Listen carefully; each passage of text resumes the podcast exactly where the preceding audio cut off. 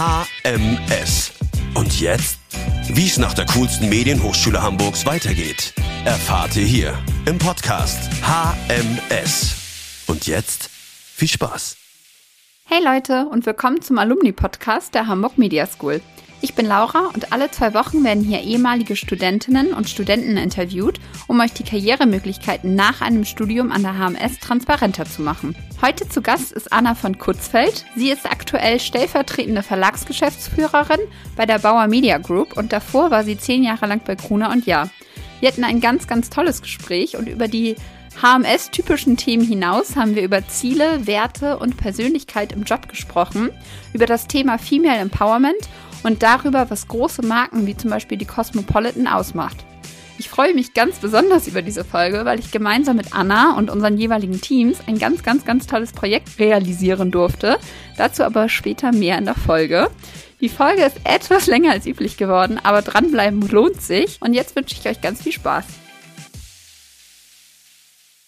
Herzlich willkommen, Anna. Schön, dass du bei uns bist. Ich freue mich sehr, dass wir heute sprechen. Erzähl gerne mal, wer du bist, was du so gemacht hast, bevor du an die HMS gekommen bist, was du studiert hast und was dich letztendlich zur HMS geführt hat. Gerne, genau. Also ich bin Anna. Ich komme ursprünglich aus Münster.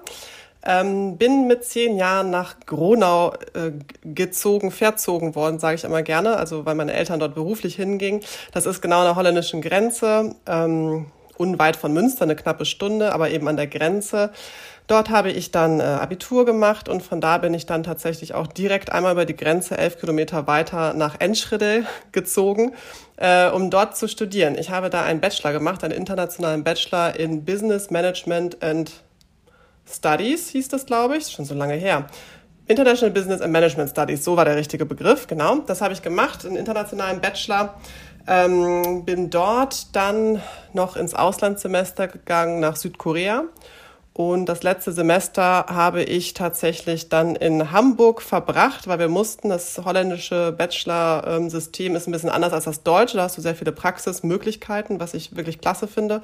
Und wir haben dort dann das letzte Semester in einem Unternehmen verbringen müssen, um dort unsere Abschlussarbeit zu schreiben. Und so kam ich dann auch nach Hamburg zu Grunner und Ja. Das war mein erster Arbeitgeber. Da habe ich ein Praktikum gemacht beim Stern äh, im Sternprojektbüro. Das war eine Abteilung zwischen Verlagsgeschäftsführung und Chefredaktion. Also ich hatte schon immer die beiden Bereiche quasi, mit denen ich zusammengearbeitet habe. Ja, und das war meine erste Station. Das hat mir richtig gut gefallen. Ich war damals noch eigentlich in dem Modus zu sagen, ich mache jetzt einen Bachelor. Ich war ja mit so die erste Bachelor-Generation. Und damals hieß es ja, der Bachelor alleine ist nichts wert. Du musst auf jeden Fall danach einen Master machen, weil das versteht ja kein Unternehmen, was das überhaupt ist. Man kannte ja noch irgendwie Magister und Co. Und äh, dann habe ich wirklich auch überlegt, das direkt zu tun. Als ich aber das Praktikum gemacht habe beim Stern, ähm, hat mir das A unglaublich viel Spaß gemacht. Und ähm, B habe ich irgendwie gemerkt, so das Arbeiten macht mir auch Spaß. Ich weiß gar nicht, ob ich direkt weiter studieren möchte. Und dann C, das war dann mein Glück, hat man mir direkt einen Job angeboten als Projektassistentin beim Stern-Projektbüro für den Henry-Nannen-Preis. Das war ein Journalistenpreis, so der größte Journalistenpreis, den es seinerzeit gab. Und da habe ich gedacht, natürlich, klar, das mache ich. Ein halbes Jahr beim Stern irgendwie ein, ein Angebot zu bekommen für eine Assistenzaufgabe. Ich wollte auch unbedingt auf die Aftershow-Party. Das war eigentlich so mit der Treiber. Da habe ich gedacht, mache ich das mal und dann äh, gehe ich danach wieder studieren. Äh, ja, das war der Plan. Der hat sich dann äh, aber gar nicht in Realität aufgelöst, weil ich nach diesem halben Jahr direkt dann eine Festeinstellung bekommen habe als Projektmanagerin beim Stern. Und äh, klar, da habe ich gesagt, das mache ich, weil auch ja, äh, das war der große Stern und es hat mir irgendwie total viel Spaß gemacht und so bin ich da erstmal geblieben. Das ist jetzt ähm, lange Zeit her, über zehn Jahre, war also lange dann beim Stern, habe da viele gesellschaftspolitische Projekte gemacht und unter anderem hatte ich da auch ein Projekt ähm, mit Anzeigenkunden. Die hatten so ein ganzes Wochenende vom Stern aus organisiert in Hamburg und zwar an der Hamburg Media School. Und das war dann tatsächlich mein erster Berührungspunkt äh, mit der HMS. Da war ich äh, zarte Anfang 20 und ähm, habe das organisieren dürfen, äh, bin dann quasi mit in dieses Camp äh, gekommen, habe da äh, Armin Rott getroffen und Jens Müller und dann war ich hin und weg und dachte, da will ich mal hin. Nein, also äh, doch schon ein bisschen, das muss ich sagen, nicht nur Spaß beiseite, es war auch tatsächlich so.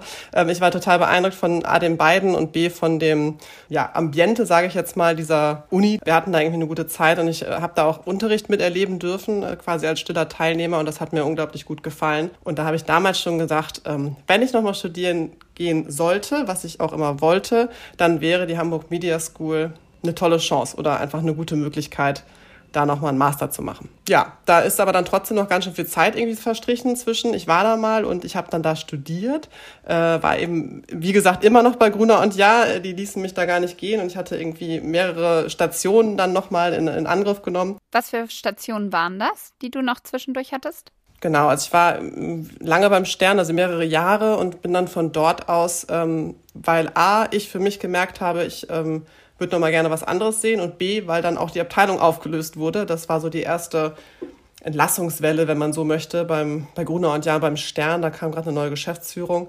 Und hat da ein bisschen aufgeräumt. Das kannte man bis dato gar nicht. War ganz schön was los. Ähm, und das macht aber nichts, weil ich zu dem Zeitpunkt eh gedacht habe, ich möchte eigentlich gerne mal aus der Vogelperspektive mir ein solches Medienunternehmen anschauen.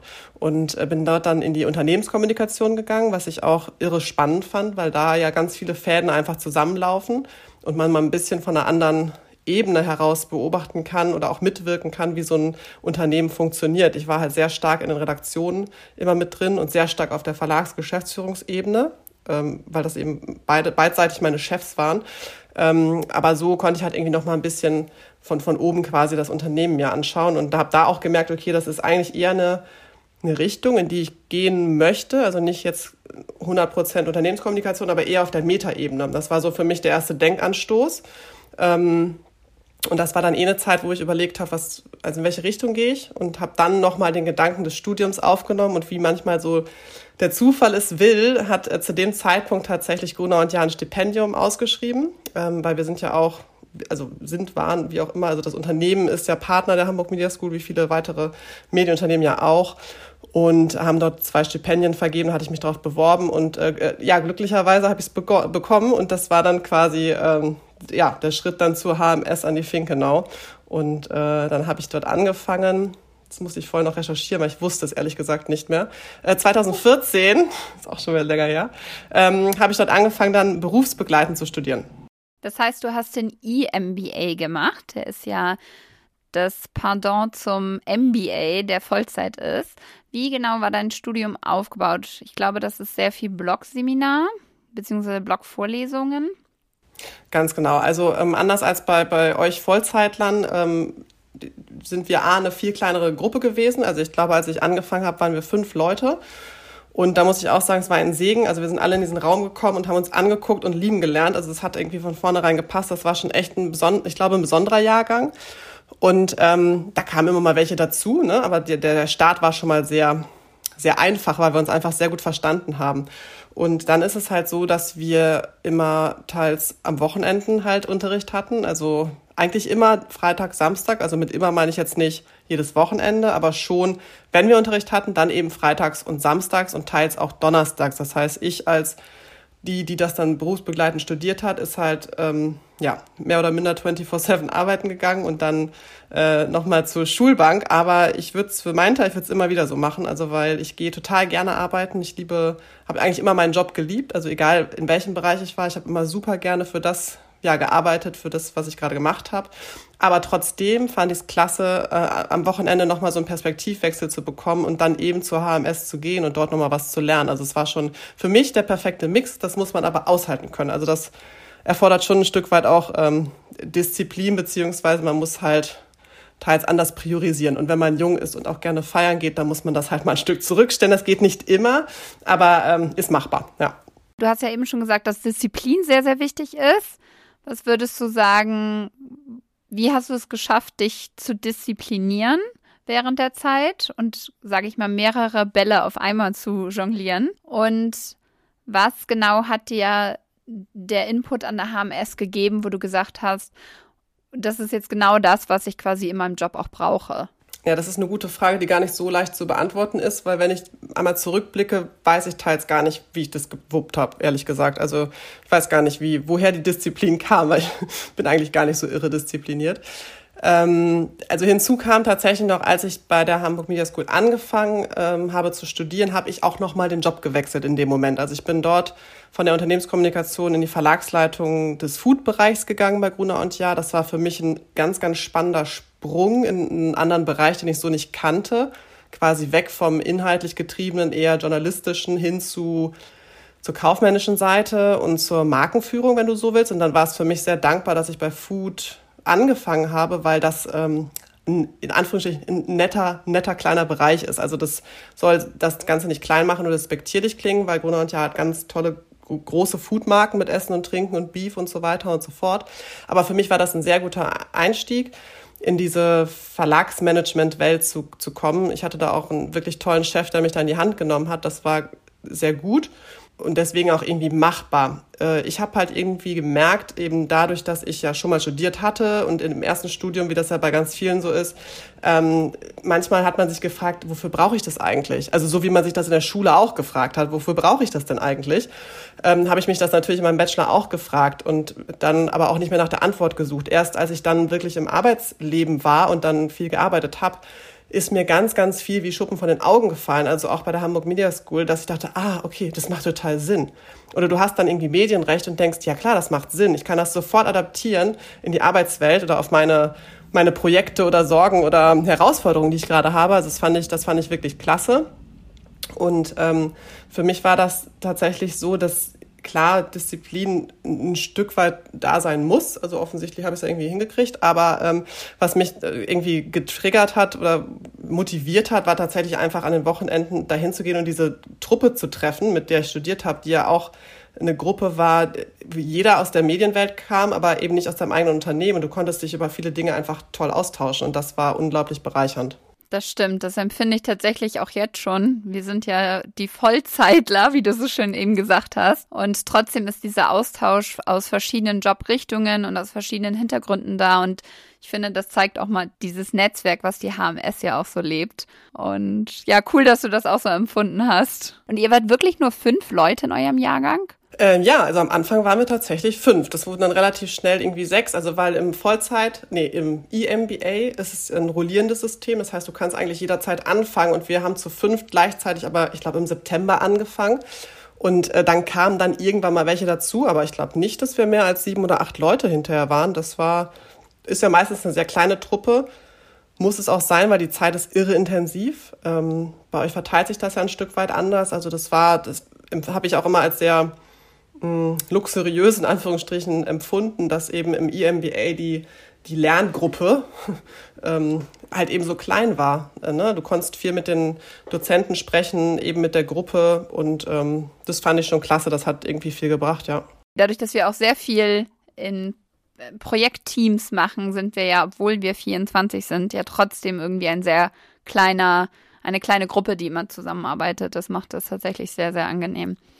Hast du eine Anekdote aus der HMS-Zeit, die du, an die du immer wieder denkst, beziehungsweise äh, wenn du an die HMS-Zeit zurückdenkst, an was erinnerst du dich besonders gerne oder ist besonders erzählenswert? Also tatsächlich, was ich vorhin gesagt habe, das Kennenlernen, das war ist so ein bisschen die erste Anekdote. Ähm, als ich da beim Stern arbeitete und dieses Projekt betreuen durfte mit, mit den Anzeigenkunden an der HMS, da gab es abends eine Kiez-Rallye. Ich weiß gar nicht, ob es das heute noch gibt, ehrlich gesagt. Und da sind wir, äh, sind wir über den Kiez geschlendert und ähm, hatten sehr viel Spaß und sind dann irgendwo im Silbersack versackt. Das war, das war auch, das war eine ganz gute Zeit. Dann dachte ich, okay, offensichtlich, also HMS, da dachte ich immer so, bist fast ehrfurchtig geworden. Äh, wenn du das gehört hast und dachtest, okay, das sind auch ganz normale Menschen, diese Dozenten. Das war, ähm, das war so ein bisschen der Augenöffner. Ähm, und die zweite Anekdote-Situation, also an die ich einfach gerne zurückdenke, weil es generell eine tolle Zeit war, war die Medienreise. Wir sind damals nach Südkorea und nach ähm, Japan geflogen, also eine Woche Seoul, eine Woche Tokio. Und ähm, dadurch, dass ich ja in meinem Bachelorstudiengang für ein Semester in Südkorea war, war das für mich ein Stück weit nach Hause kommen, hört sich jetzt übertrieben an, aber es war für mich wirklich das Highlight, äh, dieser ganzen Zeit, dass wir dorthin gefahren sind und ich hatte irgendwie einen halben Tag gebraucht, um mich da zu akklimatisieren und wir hatten eine geniale Zeit. Also wir haben auch ganz viel da gesehen und gelernt und gelacht und getanzt. Ähm, und da dachte ich eigentlich noch nach der Woche, da kann ja gar nichts mehr kommen, das kann auch nicht getoppt werden. Und dann sind wir nach Tokio geflogen. Ähm, Frau Meier war auch mit dabei, dankenswerterweise, weil die äh, ja sich sehr gut auskennt in, in Japan. Das war wirklich klasse. Und da waren wir dann, äh, ja, so wie jeden Abend essen äh, und feiern. Und ähm, da waren wir auch in einem Restaurant und saßen da halt wirklich traditionell japanisch, also asiatisch auf dem Boden, was für mich als relativ große Person mit 1,81 eh immer schwierig war, weil du weißt nie, wo du deine Beine hinpacken sollst. Und dann hatte ich mich endlich mal gesetzt und wir hatten einen schönen Abend und dann kam da so eine japanische Trans Tanztruppe, so eine Musik Musiktruppe da irgendwie in den Laden und wir dachten noch, ach, das ist ja schön traditionell hier lustig, lustig und die hatten dann aufgefordert, irgendwie die Menschen mit aufzustehen und mitzutanzen. Die hatten da so einen bestimmten Tanz ja, ich mich da also wieder vom Boden hochgeschält mit meinen langen Beinen und ähm, bin dann irgendwie da mitgetrottet und wir hatten auch alle sehr viel Spaß. Wir fanden das eine ganz lustige Situation und dann plötzlich kam halt einer äh, von dieser Band und hatte so eine Schärpe und hat sie mir umgelegt und hat mich dann einfach als die Tanzkönigin dort auserkoren. Und ähm, ja, das hat, also wir mussten sehr viel lachen, ich auch, weil ich kann eigentlich, also ich tanze halt wie ich tanze, aber es war jetzt auf gar keinen Fall irgendwie ein japanischer äh, Heldentanz. Und da musste ich da auf die Bühne und dann haben sie mir ein, äh, ein Tanzzertifikat ausgestellt und das wurde halt wirklich feierlich ähm, zelebriert. Äh, das war irgendwie total nett, weil ich dachte erst, wo sind die versteckten Kameras? Es gab keine. Ähm, ja, und dann, das war irgendwie ein nettes Highlight an dem Abend. Ich habe dann irgendwo, schluderig wie ich bin, mein Zertifikat liegen lassen. Armin Rott hat's eingepackt und mir dann feierlich bei der Abschlussfeier überreicht. Und da musste ich dann nochmal dran denken. Das war sehr schön. Das war eine gute Zeit, ja. Oh, das, das klingt nach so viel Spaß. Das ist so schön.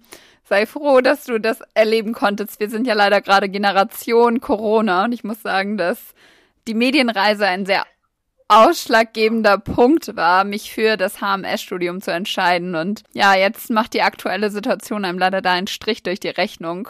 Aber es ist schön zu hören, mit wie viel Freude und äh, Lebensgefühl die Medienreise gefüllt war. Wie ging es denn nach deinem Studium weiter? Also du hast dann deinen Abschluss und dein Tanzzertifikat bekommen. Wie ging es danach für dich weiter? Bist du dann bei Gruner und Jahr geblieben? Ja, also tatsächlich ging es noch während des Studiums noch für mich weiter. Also ich, also ich bin eine beständige Person und äh, habe ich ja gerade schon gesagt, mir macht immer das total viel Spaß, was ich tue. Also hatte ich zu, zumindest bislang immer Glück, dass mir das, wofür ich gearbeitet habe, immer viel Freude bereitet hat. Habe aber dann innerhalb des Studiums nochmal den Bereich gewechselt und bin von der Verlagsgruppe Food in die Verlagsgruppe Women gegangen, äh, nämlich da, wo bei Gruner und Jahr alle Frauentitel äh, vereint waren. Brigitte, Brigitte Woman und äh, ja, Gala haben wir irgendwann dazu geholt. Und wir hatten dann auch noch äh, Barbara gelauncht, was ja damals wirklich in der Medienwelt ein großer Coup war, also ein äh, Personality-Magazin quasi aus Holland von der holländischen Linda ein Stück weit abgeguckt äh, mit Linda, Linda de Mol, dann in Deutschland zu etablieren mit Barbara Schöneberger. Da war ich ähm, am Launch mit beteiligt, also es war einfach eine unfassbar spannende Zeit ähm, in der ich dann auch das Studium habe ein bisschen ruhen lassen müssen, weil das war das erste Mal, dass ich auch gemerkt habe, also okay, auch mein Tag hat nur 24 Stunden äh, und die muss man irgendwie ja bestimmt einteilen und wenn du halt schon im Berufsleben bist, dann musst du auch ein Stück weit ähm, manchmal anders priorisieren. Das war aber auch das Gute an dem Studium, also zumindest berufsbegleitend. Wir hatten ja die Chance, einfach auch mal ein paar Monate auszusetzen, weil wir da nicht diesen mh, mm, irren Timetable haben, von dann anfangen zu müssen und dann beendet haben zu müssen. Also es war schon ziemlich gut. Äh, und für mich natürlich auch irgendwie eine sehr lehrreiche Zeit, da nochmal den Bereich gewechselt zu haben. Ähm, das habe ich gemacht. Dann habe ich irgendwann, ich glaube Anfang 2017, habe ich dann das Studium abgeschlossen. Ja. Ähm, und war dann nach wie vor bei Gruner und Ja, ähm, weil eben großes Unternehmen und viele, viele Möglichkeiten. Ich war da immer noch in der Verlagsgruppe, also quasi als Verlagsleiterin in der Women-Bereich, ähm, hatte bis dato irgendwie dann alle Frauentitel äh, hoch und runter äh, lernen dürfen, äh, mitentwickeln dürfen, also Neuprodukte, sowas wie Barbara, Brigitte Wir, wir haben ein anderes Magazin für Frauen 60 plus gegründet, das war schon toll. Und dann war es wieder so an der Zeit, ähm, dass ich meistens irgendwie nach zwei, zweieinhalb Jahre, da fange ich mit den Hufen an zu scharren und denke, okay, was kann man sonst noch machen? Und habe dann in der Zeit 2017 ähm, mit Kolleginnen zusammen eine Idee entwickelt, die ich dann ausgebaut habe, nämlich zu sagen, gerade ist irgendwie der Zeitpunkt, wo viele Frauen offensichtlich sich treffen möchten, sich austauschen möchten, so eine Art Netzwerk bauen. Ähm, das, was Männer ja irgendwie schon immer gemacht haben mit ihren Stammtischen, äh, hatten dann auch Frauen für sich entdeckt. Und da war der Zeitpunkt zu sagen, okay, wenn das doch gerade das Bedürfnis ist, müssen wir als größte Frauenmarke Deutschlands da irgendwie drauf reagieren, nämlich als Brigitte. Und das haben wir getan. Ähm, wir haben dann irgendwie so ja, ein bisschen geforscht und mit Frauen gesprochen und haben uns dann dazu entschlossen, ähm, lass uns doch mal selber so eine Veranstaltung machen. Äh, lass uns mal, wir haben es Jobsymposium genannt, weil wir festgestellt haben, es gibt ganz viel Redebedarf zum Thema äh, Karriere, Vereinbarkeit von Familie und Karriere oder für jüngere Menschen auch, was bedeutet eigentlich Karriere, in welche Richtung möchte ich gehen und haben dann ähm, eine Veranstaltung auf die Beine gesetzt. Das war Ende 2017 in Berlin, 300 Frauen. Frau von der Leyen war Schirmherrin.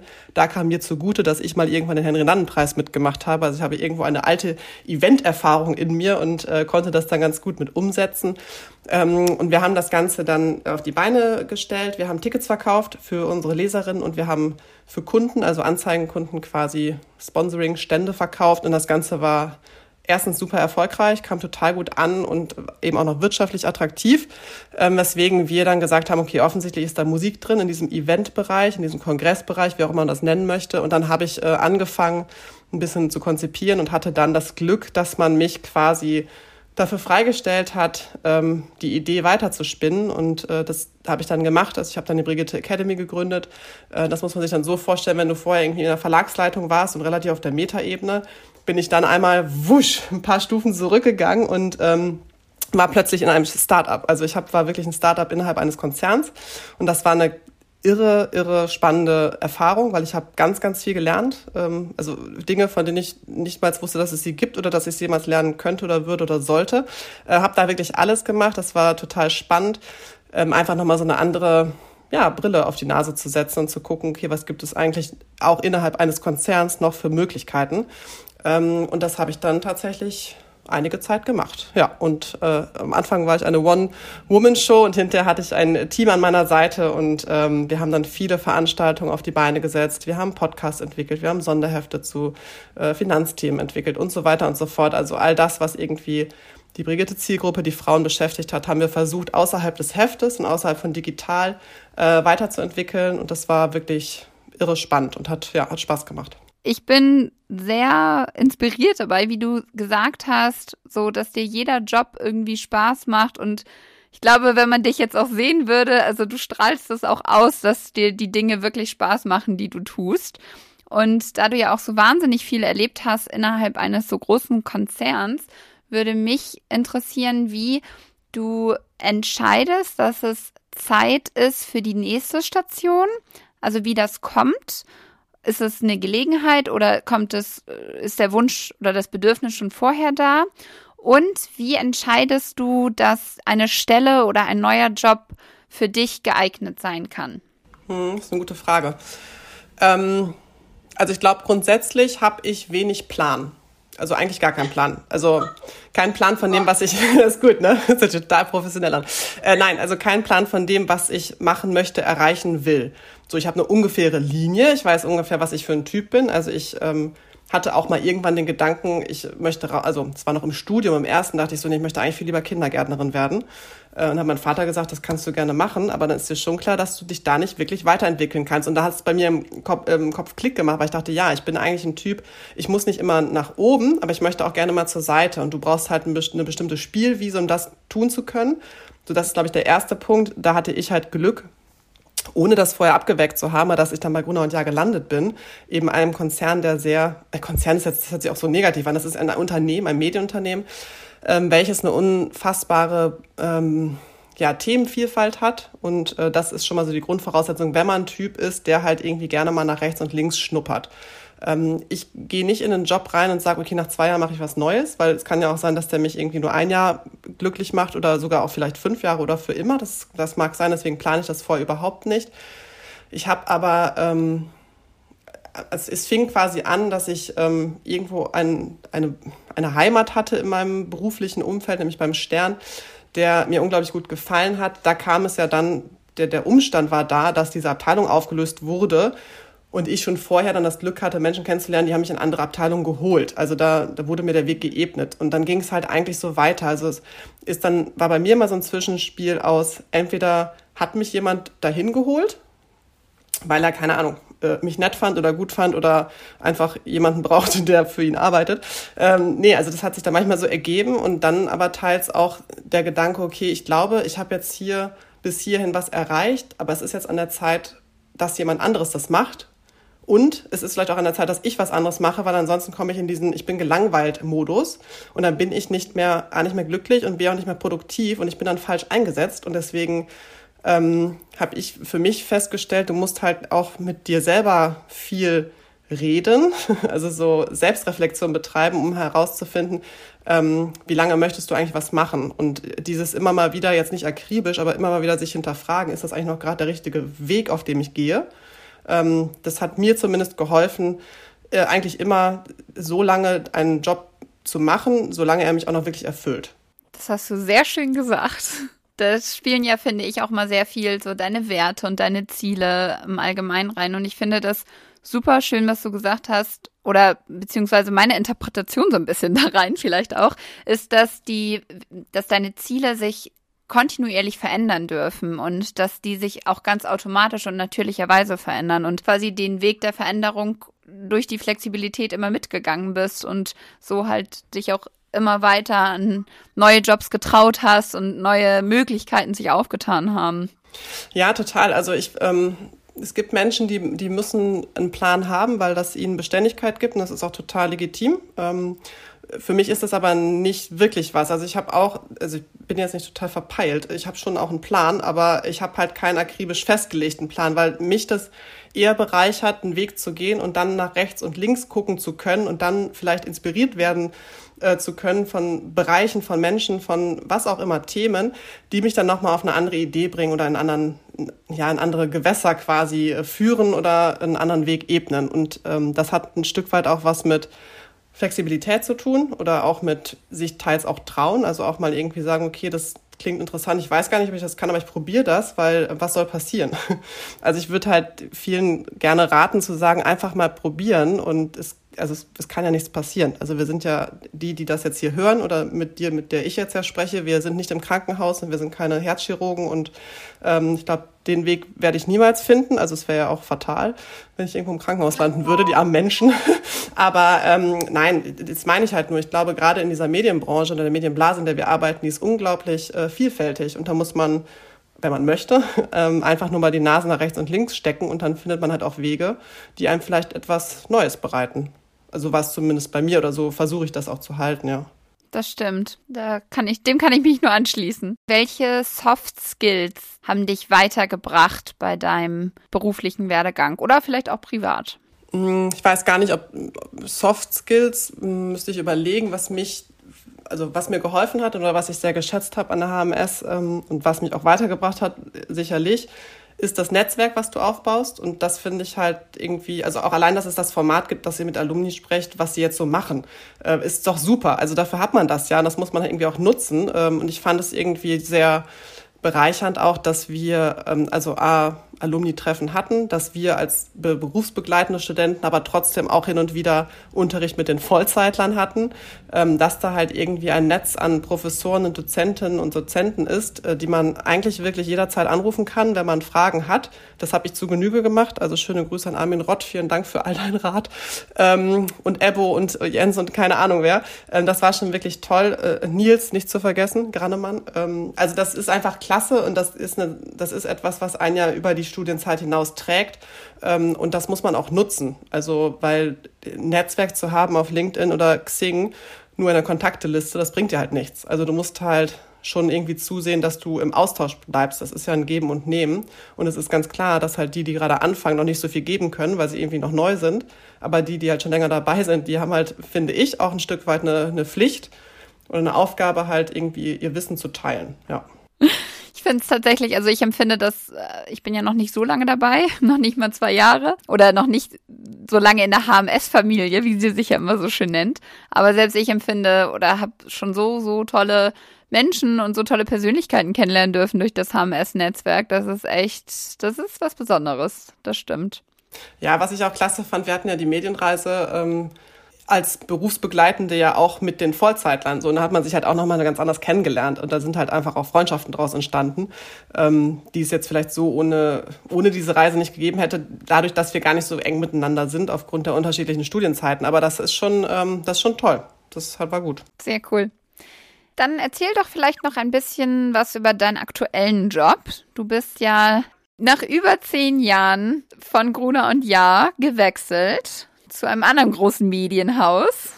Ja, genau. Also das äh, tatsächlich ist ja auch eine spannende äh, Angelegenheit, weil ähm, ich eben ein totales Gruner und Jahr Gewächs bin, war, wie auch immer, ähm, da mal mit, als Praktikantin angefangen habe und dann ja irgendwie doch ziemlich viele Stationen durchlebt habe. Ähm, und dann war aber genau der Zeitpunkt, das war also letztes Jahr bin ich gewechselt, um das vorwegzunehmen. Also 2019 habe ich mich mit dem Gedanken beschäftigt, tatsächlich ähm, zu überlegen, was könnte dann der nächste Schritt sein für mich. Also ich hatte die Brigitte Academy irgendwie aufgebaut. Ich hatte dann ein Team auch um mich äh, herum.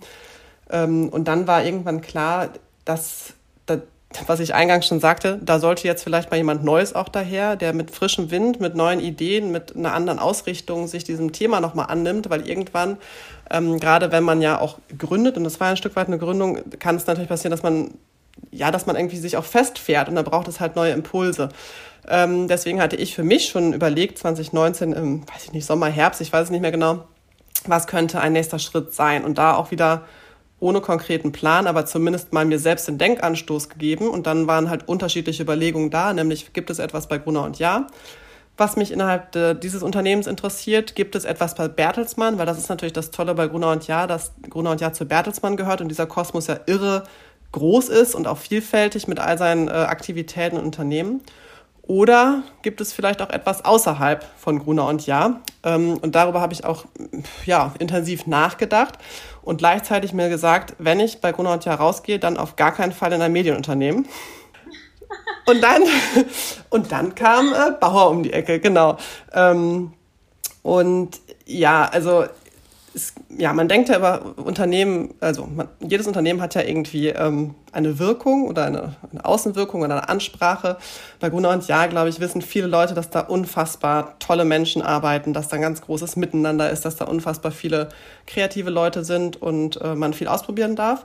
Über äh, den Bauer Verlag wusste ich bis dato äh, ehrlich gesagt nicht so viel und ähm, man, man hat einfach nicht so viel erfahren. Das liegt aber auch mitunter daran, dass das Unternehmen gar nicht so viel Einblicke nach innen zulässt. Ähm, anders als Gruner, die wirklich, also wörtlich und auch bildlich gesehen, die, die Türen offen haben. Es ist ein, du kommst rein, du kommst von außen in diesem Glasgebäude, dann bist du schon viel mehr drin und so ist das Unternehmen und Bauer ist das eben nicht.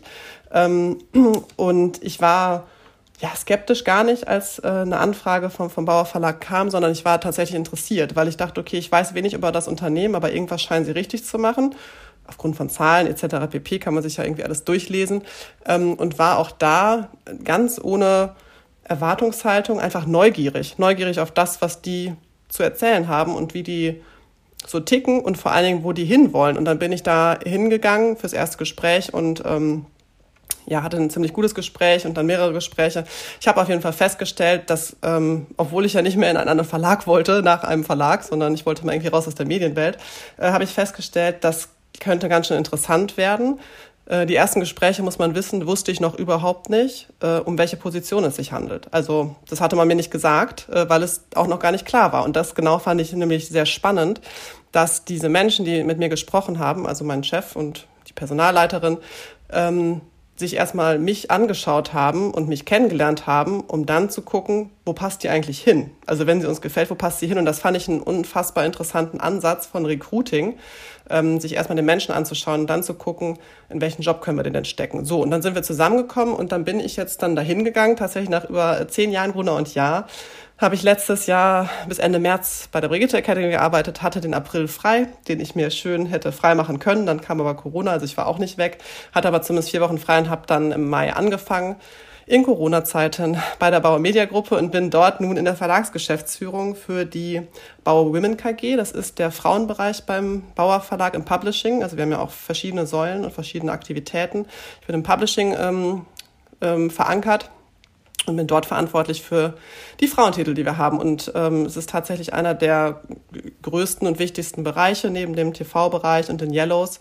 Und äh, so bin ich also von den, von den einen Frauen zu den anderen Frauen gegangen und ich finde es äh, total genial, weil es ist irre spannend und man kann einfach ganz viel gestalten, ja. Sehr cool, vielen Dank für die ganzen Einblicke. Ich habe tatsächlich mein Schülerpraktikum im Bauer Verlag gemacht. Damals war Sabine Feeth noch Chefredakteurin von der Tina Bella Laura Redaktion und damals dann das Praxisprojekt ausgeschrieben wurde mit der Cosmopolitan und der HMS, war ich natürlich sofort Feuer und Flamme und wollte unbedingt zu euch oder mit euch arbeiten.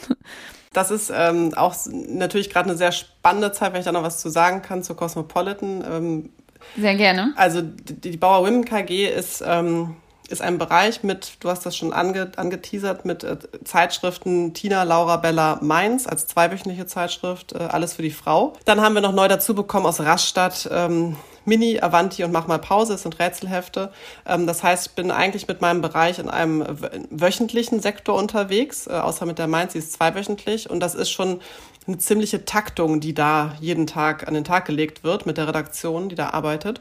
Ähm, und als ich letztes Jahr anfing, ähm, dort zu arbeiten, kam ich direkt in einen Prozess rein, der dann nämlich hieß, es könnte sein, dass wir den Münchner Standort schließen.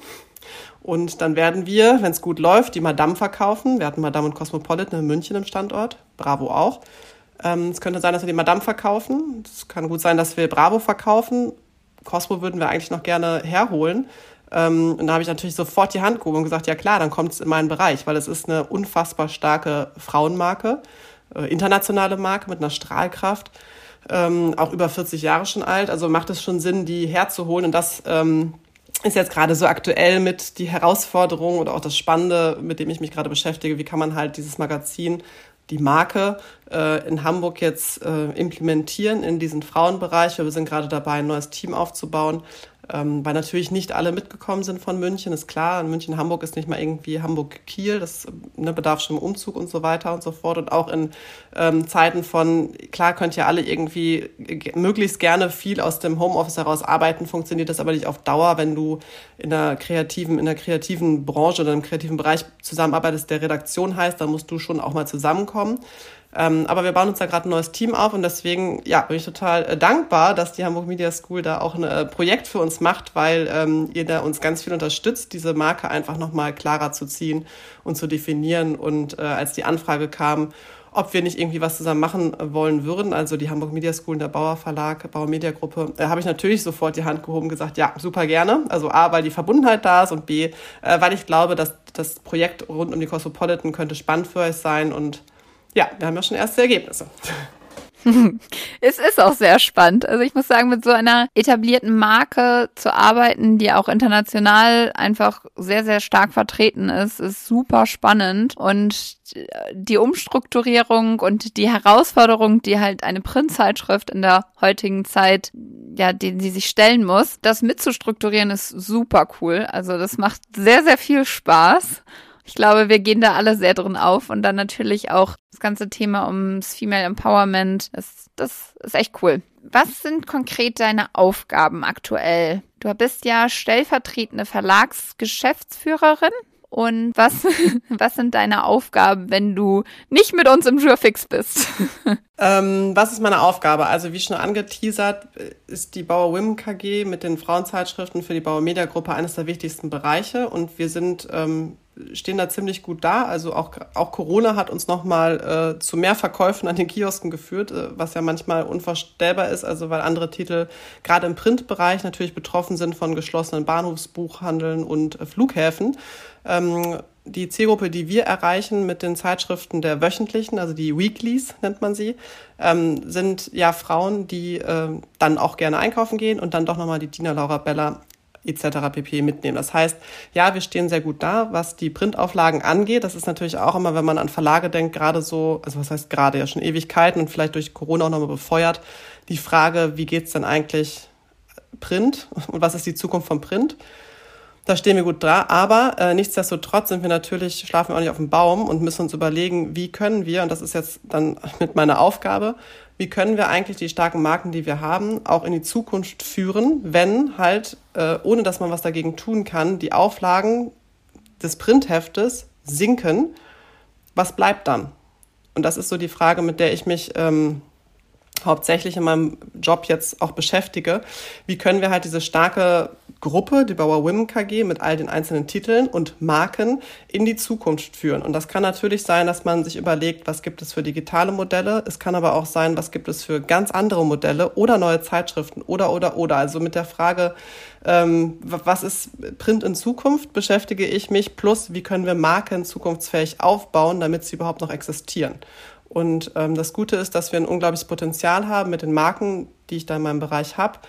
Erstens und das Zweite ist, dass ich einfach ein unfassbares Team habe, ähm, welches äh, total engagiert ist und Lust und Laune hat und auch viel Ahnung, ähm, da mitzuwirken. Und deswegen ähm, macht es auch jetzt gerade mir wieder in diesem Jahr noch ein bisschen neueren Bereich, äh, für den ich arbeite, unglaublich viel Spaß, weil man einfach viel Möglichkeiten hat, Dinge zu entwickeln, zu durchdenken. Ähm, und vor allen Dingen ein Stück weit klar ist Print super wichtig, aber auch zu überlegen, was gibt es noch daneben. Das ist eine irre Herausforderung, vor der stehen ja nicht nur ich, sondern auch noch andere Leute, die in Verlagen arbeiten. Aber die Basis, die wir haben mit der Stärke von Print in, in Auflagen und natürlich auch letztendlich in Geld, äh, ist gegeben, weswegen wir da wirklich gut, gut aufgesattelt sind. Ähm, und jetzt müssen wir uns die Frage stellen oder die Antwort darauf finden, was können wir mit den Marken noch drumherum machen. Cool. Klingt nach einem sehr spannenden, vielseitigen, immer wachsenden Arbeitsumfeld oder Arbeitsaufgabe. Mich würde noch mal interessieren, wie du deinen Wechsel von Gruner und Jahr hin zur Bauer Media Group erlebt hast. Das sind ja beides sehr große Medien- bzw. Verlagshäuser. Beschreib doch gerne mal, ja, wie du das so empfunden hast. Also ich bin ja, oder anders gesagt, jeder, der in einem Unternehmen ist oder auch für längere Zeit ist, ist ja ein Stück weit besonders sozialisiert. Also du nimmst ja irgendwie die Kultur auf oder jedes Unternehmen hat ja eine eigene Firmenkultur und ähm, der eine fühlt sich damit wohler als der andere. Bei Gruner und Jahr ist es schon eine sehr intensive Firmenkultur, die, glaube ich, bei den Mitarbeiterinnen und Mitarbeitern relativ ausgeprägt und gleich ist. Also will sagen, das ist schon sehr äh, homogen. Ähm, und das hat mir auch super gut gefallen. Das, das ist einfach ein tolles Miteinander. Ähm, dann bin ich quasi zu einem anderen Unternehmen gewechselt und natürlich bin ich nicht so blauäugig zu sagen, ach, dann gehe ich doch mal dahin, dann ist das sofort alles und das läuft. Nee, das ist nicht so. Also ich glaube, das wäre auch in keinem anderen Unternehmen so, weil wenn man halt auch zehn Jahre in einem Unternehmen war, dann ähm, hat man ja auch ein Stück weit irgendwie deren Kultur adaptiert, wenn auch ich sehr viel mit anderen Firmen und das war vielleicht ein bisschen mein Glück. Ich habe halt im, zumindest in meinem letzten, meiner letzten Station der Brigitte Academy unglaublich viel mit anderen Unternehmen zusammengearbeitet, mit Amazon, mit SAP, mit Microsoft. Also ich habe viele andere Unternehmen mitbekommen und hatte da Einblicke, ähm, was mir vielleicht zugute kam, weil man einfach noch mal ein bisschen äh, andere Unternehmen mitbekommt. Und ähm, als ich dann gewechselt bin zum, zum Bauer Verlag, ähm, hatte ich natürlich die Herausforderung, dass es auch noch äh, in Corona war, also Mai 2020. Ähm, da war ganz ungewiss, ob ich überhaupt ins Büro gehen darf oder quasi aus dem Homeoffice heraus das mache. Es war ein Stück weit eine Mischung. Also ähm, ich durfte erstmal hingehen, aber dann waren da keine Kollegen. Dann siehst du irgendwelche Kollegen, du darfst sie nicht die Hand geben. Ähm, alle laufen da irgendwie mit Masken rum. Das war ähm, ich als eine Person, die eigentlich unglaublich ähm, ja, eng ist im Sinne von, ich gebe gerne Menschen die Hand, ich drücke denen gerne die Hand, ich gucke denen gerne in die Augen, damit da irgendeine Verbindung aufgebaut wird, äh, war das generell für mich eine Herausforderung, äh, das nicht tun zu können. Und wenn du dann wechselst, dann ist es ist immer mehr Distanz da. Und das musst du, oder habe ich dann gemerkt, das musst du erstmal aushalten. Du lernst die Leute nicht so schnell kennen und es braucht einfach länger, um Menschen in deinem Arbeitsumfeld kennenzulernen um in Prozesse reinzukommen, wo doch das Team schon an sich die ganze Zeit miteinander arbeitet. Um da reinzukommen, das remote zu machen, das war schon wirklich eine ähm, sehr, sehr große Herausforderung. Ähm, aber es ist machbar. Also es ist einfach nur anders. Es ist nicht so, als würdest du irgendwo reinschneiden und sagen, hallo, hier bin ich und los geht's. Ähm, du musst ein bisschen Geduld mitbringen, ist auch nicht meine Stärke. Aber offensichtlich hat es ja irgendwie geklappt. ähm, und das war schon, das war schon eine Herausforderung. Aber ich glaube nicht, dass es jetzt nur daran lag, dass ich einfach zum Bauerverlag gegangen bin, sondern dass natürlich noch Corona dazu kam. Ähm, und das alles, also ich glaube, alle Menschen, die in Corona-Zeiten einen neuen Job anfangen, können die Nacht davor nicht schlafen, weil sie denken, wie macht man das denn eigentlich remote? Ist schon komisch, weil wir sind ja irgendwie soziale Wesen. Wir wollen uns ja irgendwie austauschen äh, und interagieren. Das ist natürlich schwierig. Also auch jetzt ist, glaube ich, noch mal mehr gelernt. Letztes Jahr war das ja noch relativ neu mit diesen ganzen Zoom-Calls und Teams-Calls und hast du nicht gesehen. Ähm, aber äh, ich muss sagen, dann kam ja der Sommer und dann bist du eh mehr im Büro und mit bestimmten Regeln und Abstandsregeln vor allen Dingen ähm, haben wir uns dann auch mehr im Büro getroffen und äh, von daher war das dann auch alles machbar und möglich. Und ähm, ja, ich bin eh eine Person, die gerne auf Leute zugeht und äh, sich dann auch vorstellt und ich bin einfach neugierig und ich glaube, das macht es dann auch aus, wenn du halt einen Job wechselst und nicht die ganze Zeit darauf wartet, dass Leute zu dir kommen und dir Infos geben, sondern du auch nachfragst, dann ist das schon alles machbar. Und äh, in meinem Fall war es das ja auch, ja. Cool. Sehr schön. Ich finde, in solchen Zeiten merkt man wieder, wie wichtig Menschlichkeit auch im Job ist. Also egal, was für ein tolles Unternehmen du hast, egal, was für eine coole Aufgabe oder Aufgabenbereich du hast auf der Arbeit, wenn die Menschlichkeit fehlt, das Team drumherum fehlt, Kreativität entsteht halt nicht remote, sondern wenn du in Kontakt mit Menschen kommst. Total. Und ich glaube, die Mischung macht es auch zwischen Fachexpertise und aber auch Menschlichkeit und Empathie. Also du, es ist ja total wichtig, dass du auch gerade in großen Unternehmen, und das musste ich natürlich auch lernen, jetzt von Gruner und Jahr hin zum, zum Bauer Verlag, das ist halt ein inhabergeführtes Unternehmen. Also die Verlegerin und meine Chefin, wenn du so willst, Yvonne Bauer, das ist ihr Unternehmen. Also du musst auch nochmal anders drüber nachdenken, wie gehe ich mit Geld um? Ähm, wo investiere ich? Wo muss ich Kosten äh, irgendwie einsparen? Also das sind Überlegungen, die nochmal viel intensiver geführt werden als bei einem Unternehmen, welches irgendwie subventioniert ist durch ein anderes Unternehmen. Also teils zumindest. Also Gunnar und Ja hat ja noch Bertelsmann quasi im Rücken. Ähm, und das, das war auch etwas, wo ich umdenken musste. Deswegen ist es unfassbar wichtig, und wertvoll, dass da einfach viele Menschen sind, die äh, echt viel Ahnung haben. Ähm, und natürlich brauchst du trotzdem auch Leute, die ähm, neben dieser Fachexpertise einfach auch diese Menschlichkeit mit reinbringen. Und wenn du diese beiden Parteien zusammenbringst, ich glaube, dann kann, also nur so kann dann irgendwie etwas für die Zukunft entstehen. Ja. Sehr schön gesagt. Ich würde ganz gerne nochmal auf unser gemeinsames Praxisprojekt eingehen, das wir ja glücklicherweise zusammen haben. Was würdest du sagen, was an HMS-Studenten besonders bereichernd ist oder was oder beziehungsweise der Austausch mit der HMS? Was gibt es deinem Team und was gibt es dir allgemein bezogen und aus Projekt bezogen? Also ähm, generell ähm, ist zumindest meine Erfahrung, sind äh, HMS-Studenten natürlich alle unfassbar ambitioniert und haben halt irgendwie Bock, was zu machen. Also ist jetzt ja kein Larifari-Studium, sondern man muss sich ja schon echt da reinknien. Das heißt, ihr habt euch aktiv dazu äh, entschlossen, das Studium zu machen und äh, seid euch auch alle sehr bewusst, dass das nicht irgendwie 9-to-5-Unterricht ist und dann war's das, sondern es ist ja schon sehr zeitaufwendig. Das heißt, da ist eine unglaubliche intrinsische Motivation da und das finde ich total toll ähm, weil nur so kannst du irgendwie Dinge bewegen. So und das jetzt mal auf das Praxisprojekt quasi übergestülpt, ähm, finde ich das einfach, also A-Klasse, weil ich werde immer eine Verbindung zur HMS haben und deswegen freut mich das, dass wir da irgendwie dieses Praxisprojekt auch zusammen da auf die Beine stellen. Ähm, und ich bin mir einfach sicher, dass da ein gutes Ergebnis bei rumkommen wird. So. Ähm, mhm. weil. No pressure. Ja, ja, genau, no pressure.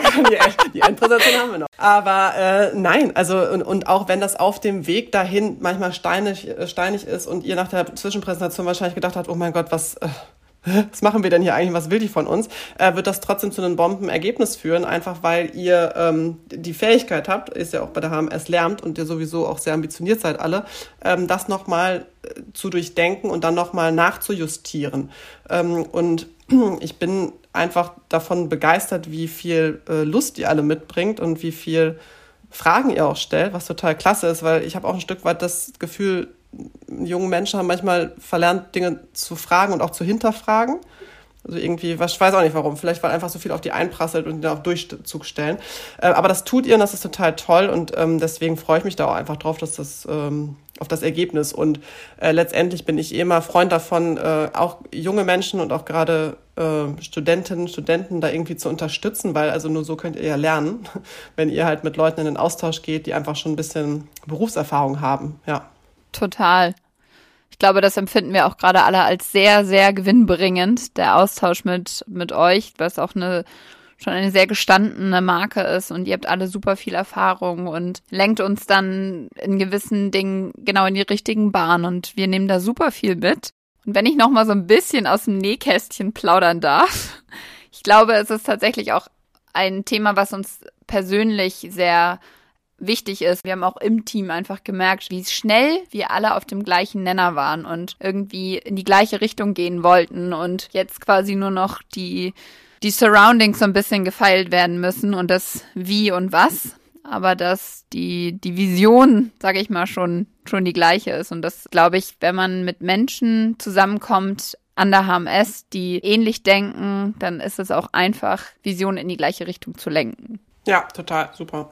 Ich glaube, wenn man deinen Lebenslauf so anschaut und wenn wir so oder jetzt nach unserem Gespräch, ja, sehr beeindruckend, was du alles schon gemacht hast. Mich würde interessieren, ob du ein Vorbild hast und ob du ein Lebensmotto hast. Wow. Ähm, also ich glaube, fange ich mal mit dem Lebensmotto an. Ich habe jetzt kein festes Lebensmotto, aber ich bin eher schon auf dem Modus äh, unterwegs, einfach mal machen. Das hört sich jetzt so einfach an, weil es ist nicht immer einfach, aber sich trauen. Also was ich eingangs auch schon sagte, sich einfach Dinge zu trauen. Also es wird einen Grund haben, warum jemand dich fragt, ob du den oder den Job machen willst. Oder es wird einen Grund haben, warum du äh, gerade mal nach rechts guckst und sagst, ach, das sieht aber interessant aus, aber ach, ich weiß nicht, ob ich das kann. Also ich habe schon so die Grundhaltung äh, in mir, ähm, Dinge einfach auszuprobieren und ähm, auch zu akzeptieren, dass man mal Fehler macht, weil daraus kann man lernen oder man kann halt irgendwie ähm, nochmal die ein oder andere Schraube drehen und dann nachjustieren und es dann vielleicht besser machen.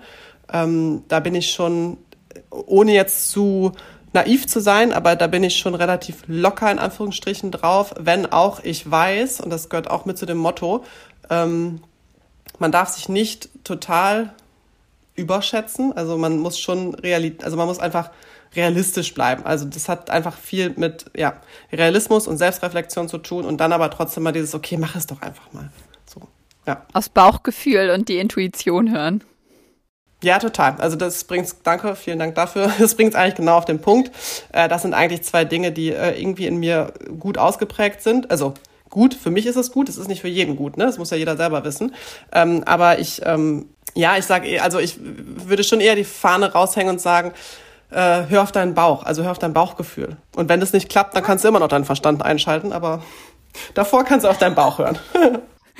ja, geil. Hast du ein Vorbild? Ja, also die Frage wusste ich vorher nicht, ne? sonst hätte ich mich darauf vorbereitet, aber hätte ich mir auch denken können, dass sie kommt. Ähm, äh, deswegen spontan geantwortet, ähm, ich glaube, sehr viel von dem, wie ich jetzt so bin oder wie ich äh, handle oder agiere, habe ich tatsächlich meinen Eltern zu verdanken, weil die einfach unfassbar ähm, offen und liberal sind oder damals auch waren, äh, mich nie irgendwo eingeschränkt haben, im Gegenteil, mir eigentlich immer zugesprochen haben. Das ist das eine. Und das zweite ist, dass ähm, eigentlich wollte ich immer das werden, was mein Papa wird. Ich wusste ganz lange gar nicht, was der macht. Also ich habe dann irgendwann verstanden, der war Leiter vom Hochschulsport in Münster an der Universität. Also er hat schon was Vernünftiges gemacht. Ähm, aber ich wusste ganz lange gar nicht, was der macht. Ich wollte trotzdem das werden, was er will, weil ähm, ich das Gefühl hatte, dem macht sein Job total viel Spaß. Der kam abends mit guter Laune nach Hause. So, und das fand ich irgendwie, das fand ich irgendwie klasse. Äh, also von da habe ich dann meinen Eltern viel zu verdanken und dann habe ich einfach unfassbares Glück gehabt, viele Menschen auf meinem Berufsweg kennengelernt äh, zu haben, ähm, die mich einfach inspiriert haben. Also sei es jetzt irgendwie, seien es Chefinnen gewesen, also es waren tatsächlich auch viele Frauen dabei, aber auch mein Chef, der ähm, einfach auch gar nicht mehr so der Jüngste war und trotzdem einfach eine super coole Denkweise hatte und sehr offen war und mir aber fachlich so unfassbar viel erklärt hat. Und der hat mich auch eingestellt, das war damals eine Foodgruppe, und meinte so, pff, ich glaube, Sie haben gar nicht so viel Ahnung von dem, was wir hier machen. Was macht nichts? Ihre Einstellung inspiriert mich, also finde ich total super. Und äh, das ist die Grundhaltung, die mir gefällt. Und das Fachliche bringe ich Ihnen bei. Und das hat, das ist bei mir hängen geblieben, weil ich dachte, das ist ziemlich cool. Also das jetzt auch, was der Bauer Verlag ein Stück weit gemacht hat, zu sagen, was ist das eigentlich für ein Mensch? Und wofür steht der Mensch und was hat er für Ideen und Vorstellungen und Werte und dann zu gucken, äh, in, in welchem Bereich können wir diese Person packen. Und das ähm, hatte ich irgendwie öfters auf meinem äh, beruflichen Werdegang, sage ich jetzt mal, und hatte da irgendwie großes Glück, weswegen ich natürlich irgendwie aus meinem eigenen inneren Umfeld viele Vorbilder habe. Also sei es auch eine Julia Jäkel, ähm, bei Gruner und Ja irgendwie Chefin ähm, oder natürlich jetzt auch äh, eine Yvonne Bauer, die ich noch gar nicht persönlich kenne. Also ich habe immerhin schon eine E-Mail mit ihr geschrieben, aber noch nicht persönlich kenne, aber ich denke mir schon, wow, das muss ist eine beeindruckende Frau. Also die steht an der Spitze eines solchen Unternehmens. Und wenn ich dann mal ein bisschen noch weiter gucke, dann sind es natürlich auch Frauen, die ähm, jetzt auch in aller Munde sind. Also eine Janina Kugel zum Beispiel ist einfach eine irre tolle Frau oder eine Verena Pauster sind tatsächlich fast nur, ja, nur Frauen, die ich jetzt gerade aufzähle. Aber offensichtlich ähm, gibt es da so einige, die, die, also die Liste wäre jetzt unendlich lang, wenn ich weitermachen würde. Ähm, aber es gibt einfach viele Menschen, die mich ähm, inspiriert haben ähm, oder mich ermutigt haben. Also jetzt gar nicht nur persönlich, sondern mit den Worten, die sie so sagen oder mit dem, was sie tun, ähm, wo ich mir habe viel abgucken können. Ja. Was ich total schön finde, was du jetzt schon zweimal erwähnt hast und ich auf jeden Fall noch einmal würdigen möchte, ist, dass dein jetziger Arbeitgeber dich auf basierend auf deinen Werten und deiner Persönlichkeit eingestellt hat. Und ich finde das so wichtig, dass man gerade in der jetzigen Zeit schaut, welche Werte, welche Ziele und welche Persönlichkeit hat jemand und wertebasiert einzustellen, anstatt auf welche Fähigkeiten hat derjenige. Weil, was du eben schon gesagt hast, Fähigkeiten kann man lernen. Und Werte und Ziele und Persönlichkeit und das, was du quasi bist oder was ein Mensch ausmacht, das kannst du nicht ändern. Das bringt derjenige mit. Und alles andere sind Fähigkeiten, die sind anpassbar. Ja, total. Absolut richtig. Ja. Gut, ich glaube, wir haben schon so viel, so lange gesprochen.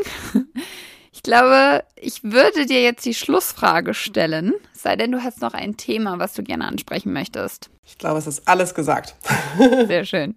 Wem von der HMS würdest du gerne was ausrichten und was wäre das? Ich möchte einfach mal Danke sagen, äh, HMS äh, in Summe, weil ich hatte eine echt ziemlich coole Zeit bei euch und ähm, ich denke total gerne daran zurück und allen voran ähm, möchte ich Armin Rott grüßen, bei dem ich mich schon viel zu lange nicht gemeldet habe. Das werde ich gleich im Anschluss direkt tun, ähm, von dem ich einfach unglaublich viel gelernt habe, der immer für mich Sparring-Partner war. Also muss ich auch mal sagen, der hat äh, sich schon oft von mir ein Ohr abkauen lassen müssen und hat aber immer einen Rat für mich. Das fand ich wirklich klasse und gleiches gilt auch für äh, Nils Grannemann, ähm, der einfach auch äh, echt eine coole Socke ist und von dem ich viel gelernt habe und ähm, mit dem ich auch immer im Austausch bin. Also von daher, äh, diesen beiden Menschen äh, möchte ich einmal Hallo sagen. Und äh, ich würde mich freuen, mit euch, äh, wenn alles wieder geht, äh, ins Korean Restaurant zu gehen und äh, Barbecue zu essen, weil das haben wir äh, früher schon öfters gemeinsam gemacht und es ist schon viel zu lange her. Das ist meine Abschlussbotschaft an euch, Armin und Nils. Cool, ich gebe es weiter und mach die beiden darauf aufmerksam, auf die Podcast-Folge, dass sie deine Nachricht auch hören. Sehr gut, bitte, ja. Vielen Dank, dass du da warst, Anna. Ich hatte sehr, sehr, sehr viel Spaß mit dir zu sprechen und ich glaube, dass du sehr viel wertvollen Input geliefert hast. Vielen, vielen Dank für die Einladung. Hat mir echt viel Spaß gemacht, äh, das Gespräch mit dir und ich freue mich auf das Ergebnis unseres gemeinsamen Praxisprojektes bei der Cosmopolitan. Tschüss! Wenn ihr jetzt neugierig geworden seid, was es mit den Praxisprojekten auf sich hat, dürft ihr sehr gerne mal auf unserer Homepage vorbeischauen oder uns einfach eine Nachricht schreiben. Hier auch nochmal der Hinweis, dass wir eine eigene E-Mail-Adresse haben. Und zwar ist das podcast at hamburgmediaschool.com. Das heißt, wenn ihr Wünsche oder Anregungen habt oder selbst gerne mal dabei sein wollt, dann schreibt uns gerne eine Nachricht. Ansonsten wünsche ich euch eine tolle Restwoche, bleibt gesund und bis bald.